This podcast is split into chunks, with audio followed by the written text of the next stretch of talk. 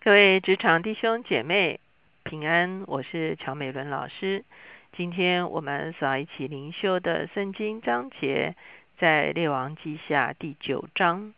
今天我们所一起思想的主题是耶户兴起。我们一起来祷告，天父，我们来到你的面前，我们向你献上感恩，是吧？因为你是历史的主，是吧？你也是世世代代的主。是吧？你会介入到人类的历史中间，是吧？你会兴起一些人，你也会让一些人败亡，是吧？让我们非常谨慎在你的面前，是吧？让我们活在地上的时候，是吧？专心寻求你，是吧？好叫我们的一生可以走在你自己的旨意中间。谢谢主垂听我们的祷告，靠耶稣的名，阿门。今天我们来到列王记第九，列王记下的第九章。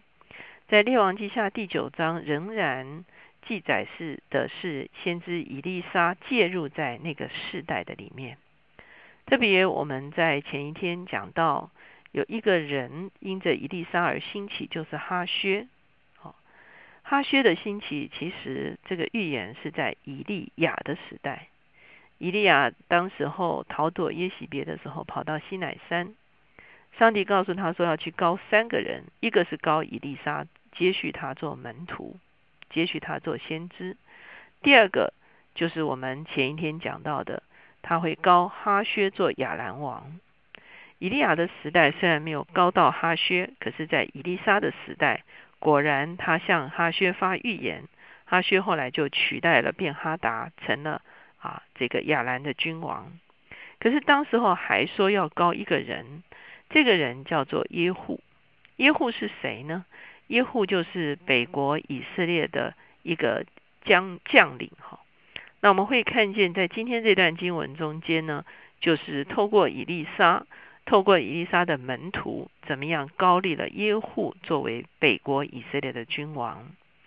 第九章一开始，先知以利沙叫了一个先知门徒来，吩咐他说：“你束上腰，手拿这瓶膏油，往激烈的拉莫去。”到了那里，要寻找宁户的孙子约沙法的儿子耶户，使他在从僚中起来，带他进严密的屋子，将瓶里的膏油倒在他头上，说：“耶华如此说，我膏你做以色列王。”说完了，就开门逃跑，不要迟延。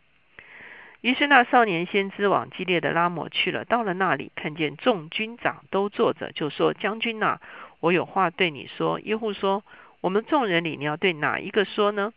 回答说：“将军呐，我要对你说。”耶户就起来进了屋子。少年人将膏油倒在他头上，对他说：“耶和华以色列的神如此说：我膏你做耶和华名以色列的王。你要击杀你主人亚哈的全家，我好在耶喜别身上生我仆人众先知和耶和华一切仆人流血的冤。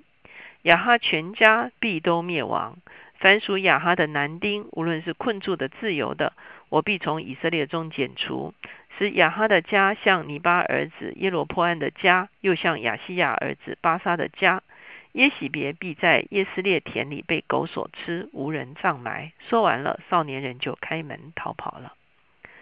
我们看见以利亚的时代，并没有机会高这个啊耶户哈，可是到了以利沙的时代哈。上帝让他知道，现在是高利耶户取代亚哈家族的一个时刻了，所以他不是自己去啊，免得引起非常多的啊这个关注哈。他差遣了一个啊先知的门徒，名不见经传的一个人去高这个啊耶户哈，而且很清楚的讲到啊耶户呢会啊这个使得亚哈全家都灭亡哈，这个。让这个耶喜别呢有一个非常啊可以说是悲惨的下场哈，而亚哈全家都被叫剪除，所以这个少年先知就去高丽了这个啊耶户，而且他也照着伊丽莎吩咐他的讲完就赶快跑哈，所以呢耶户出来回到他主人陈普那里，有一人问他平安吗？这狂妄的人来见你有什么事呢？回答说：“你们认得那人，也知道他说什么。他们说这是假话。你据实的告诉我们。”回答说：“他如此如此对我说。他说：“耶和华如此说，我高你做以色列王。”他们就急忙各将自己的衣服铺在上层台阶，使耶户坐在其上。他们吹角说：“耶户做王了。”果然，耶户就背叛了这个亚哈的这个啊这个王室哈。这样，宁斯的孙子约沙法的儿子耶户背叛约兰。先是约兰和以色列众人因为亚兰王哈薛的缘故，把守激烈的拉莫。但约兰王回到耶斯列，医治与亚兰王哈薛打仗所受的伤。所以呢，我们就知道当时候呢，约北国的约兰王哈，他其实住在耶斯列这个地方养伤。哈，那耶户就说：若合你们的意思，就不容人逃出曾往耶斯列报信去。于是耶户坐车往耶斯列去，因为约兰卧病卧在那里。犹大王亚哈谢已经下去看望他啊，所以呢，我们看见啊，犹大君王呢跟啊北国以色列王还是非常友好的哈，所以他去看看望约兰呢。有一个守望的站在耶斯列的楼上，看见耶户带着一群人来，就说：“我看见一群人。”约兰说：“打发一个骑马的去迎接他们，问说平安不平安？”骑马的就去迎接耶户，说：“王问说平安不平安？”耶户说：“平安不平安？与你何干？你转在我后头吧。”哦，所以呢，这个去探信的人呢，并没有办法回来回报；又去了一个探信的人呢，也没有办法回报。最后呢，守望的人就说：“看起来应该是耶户哈。”所以约兰就在想：“反正约户是我的将领哈。”所以约兰就吩咐套车，哦，他呢跟犹大王亚哈谢就坐车呢出去迎接耶户。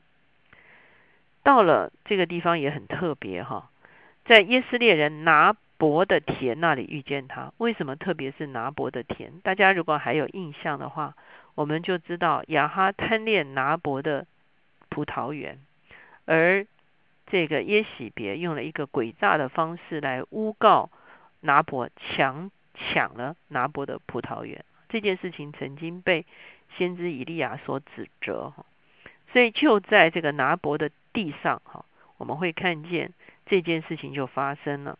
约兰问耶户说：“耶户啊，平安吗？”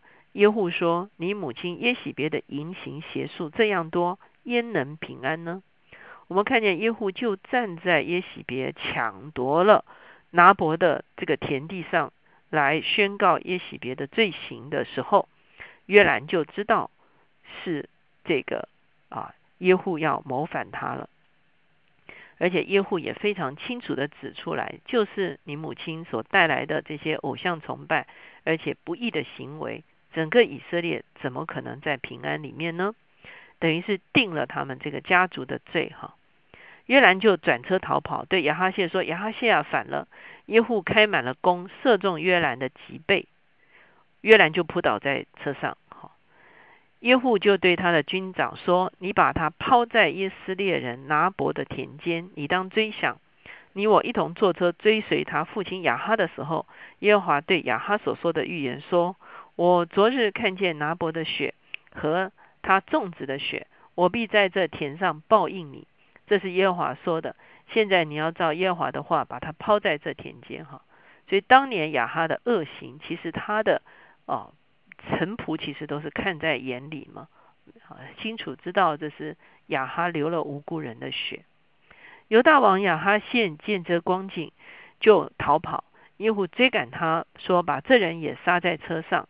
于是就到了靠近以伯莲的这个地方呢。他逃到米吉多，就死在那边哈。所以我们会看见，不但北国的王约兰死了，南国的王亚哈谢也死了哈。所以呢，这个是我们会看见发生的事情。接下去耶户到了耶斯列，耶喜别听见就擦粉梳头，从窗户里往外观看。我们看见耶喜别真的是一个很可怕的女人哈。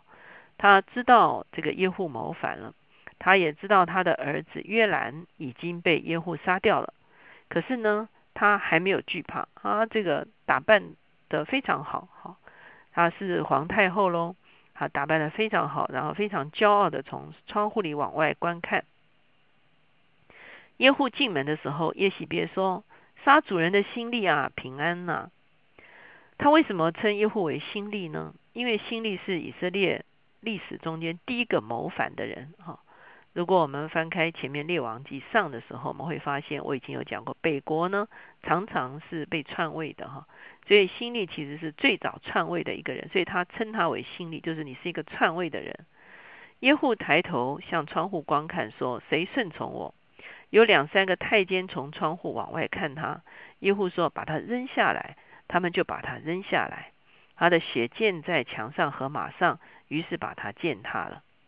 我们会看见，不但亚哈当年行恶的时候，耶户他们这些人都看在眼里，而且耶喜别这些人所行的恶，连在他身边的太监，可能也常常被他欺凌哈。他所行的恶行，可能周围的人早就都看在眼里，而且非常的。可以说是厌恶他，所以一到耶户来挑战这个耶喜别的时候，那个太监都很愿意合作的，就把耶喜别扔下去了。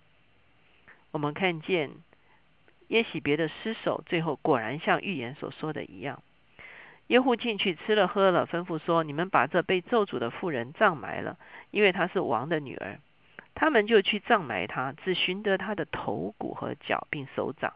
他们回去告诉耶户说：“耶户说，这正应验耶和华借他仆人提斯比人以利亚所说的话，说在耶斯列田间，狗必吃耶喜别的肉。所以你会发现，果然，耶喜别死的啊，非常的凄惨哈。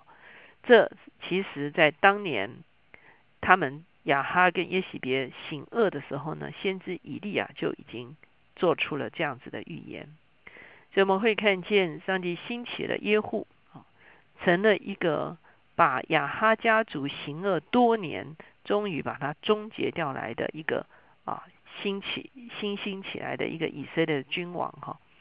所以呢，照某一个程度来讲呢，我们相信耶户是出自上帝的手，因为是先知来高利他哈。可是我们知道后面耶户其实也行了一些上帝所不喜悦的事情。所以，当我们看这些以色列历史的时候，其实我们是非常的感叹的哈。有些人被兴起，像北国的王啊，第一个耶罗波安，他兴起的时候也是上帝兴起他，可是呢，他仍然把这个金牛犊的这个偶像崇拜带进来。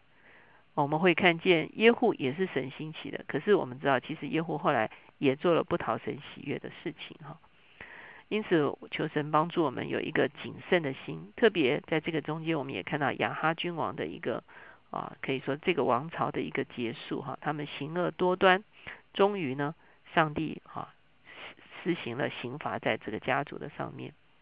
坦白讲，很多时候我们在现代也会看到很多现代版的一些啊非常著名的家族哈，无论是在金钱上面，无论是在产品上面哈。伤害这个社会哈，而我们也看见神的确伸出他审判的手，借着地上的审判来审判这些家族，也显出这些家族一些啊可以说是隐藏的一些恶行，就是让我们有一个敬畏的心。我们不是幸灾乐祸，我们乃是恳求神把这个时代一些隐藏的黑暗能够快快的显明出来，而且也将这些黑暗。从我们的社会中间可以完全的除去，我们一起来祷告。主耶稣，我们谢谢你，你是公义的主。主，我们谢谢你，你不仅仅是在你再来的时候施行全地的审判，主要你在每一个世代，主要当一些人或者是一些家族罪恶满盈的时候，主要你的确会伸出你的手，哦，主要主要真的是显出你公义的判断。是吧？因此，我们仍然为我们这个时代祷告。主要无论是哦，主要主要在产品上的哦，主要主要主要隐藏的黑暗，主要或者是在金钱哦往来上面的一些隐藏的黑暗。主要我们求你哦，主要借着司法，主要借着哦，主要主要主要哦，这个很多的这些行政单位，主要甚至借着很多的舆论，主要把这些黑暗的。哦，咋层面从我们的社会中间完全的显明出来，这样好叫哦，咋这些事情在现在就能够哦，咋面对啊公义的审判，然后叫我们真知道你是公义的主，而且你也正在介入我们这个时代。谢谢主垂听我们的祷告，靠着耶稣的名，阿门。当我们常常为我们的国家社会祷告，我们呼求神公义的掌权可以显明在我们的国家社会的时候，我们就真的要看见我们的主的确伸出他的手在我们这个时刻的中间。